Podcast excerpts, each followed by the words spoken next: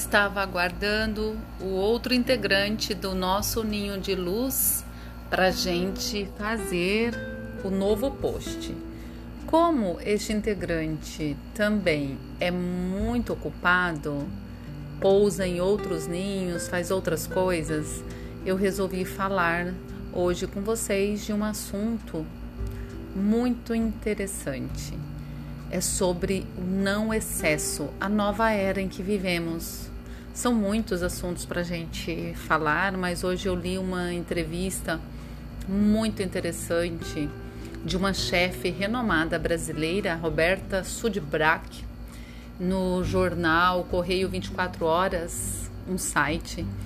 E por meio da gastronomia, ela conseguiu reproduzir lindamente, lindamente o momento em que nós vivemos a Roberta é gaúcha de Porto Alegre, uma cozinheira, uma chefe reconhecida nacionalmente.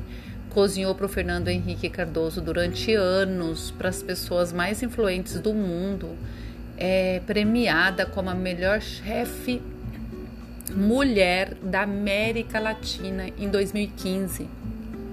Abriu um restaurante super chique no Rio de Janeiro e nos últimos três anos ela resolveu seguir o, o instinto, né?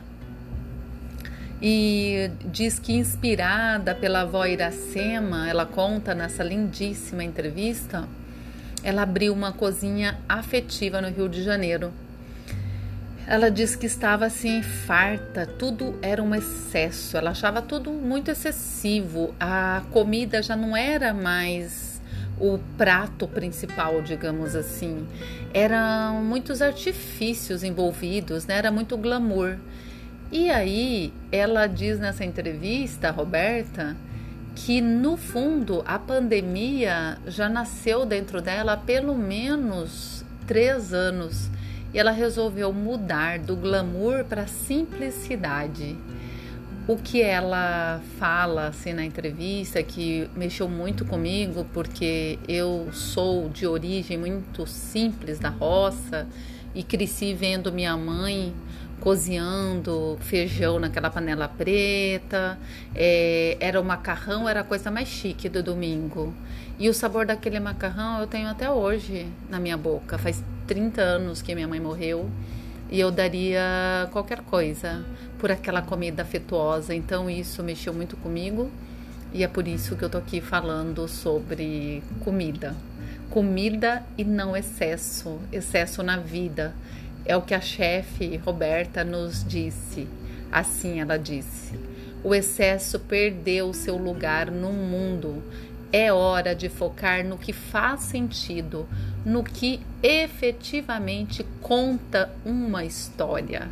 Para mim, que adoro contar histórias de vida de pessoas, é um prato cheio esse trecho.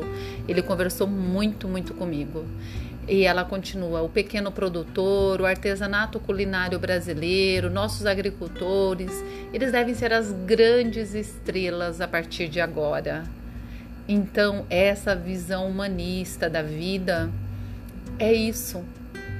Ela resume lindamente é, toda essa pandemia, o que ela veio nos ensinar, para que lugar ela veio nos levar.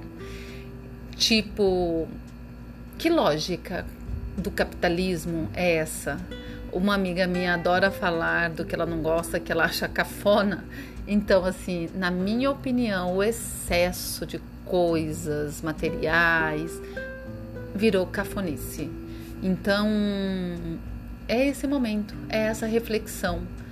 Como disse a Roberta aqui, ela acredita que agora, com tudo que estamos passando, cada um vai a seu modo precisar se reconectar com a sua essência. E todos nós ganhamos com isso.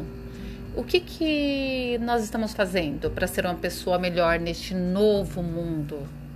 Que excessos de emoções, de frustrações, de sonhos não realizados, de culpabilização ao outro pelas nossas deficiências internas, que faxina interior é essa que nós estamos fazendo neste momento tão precioso?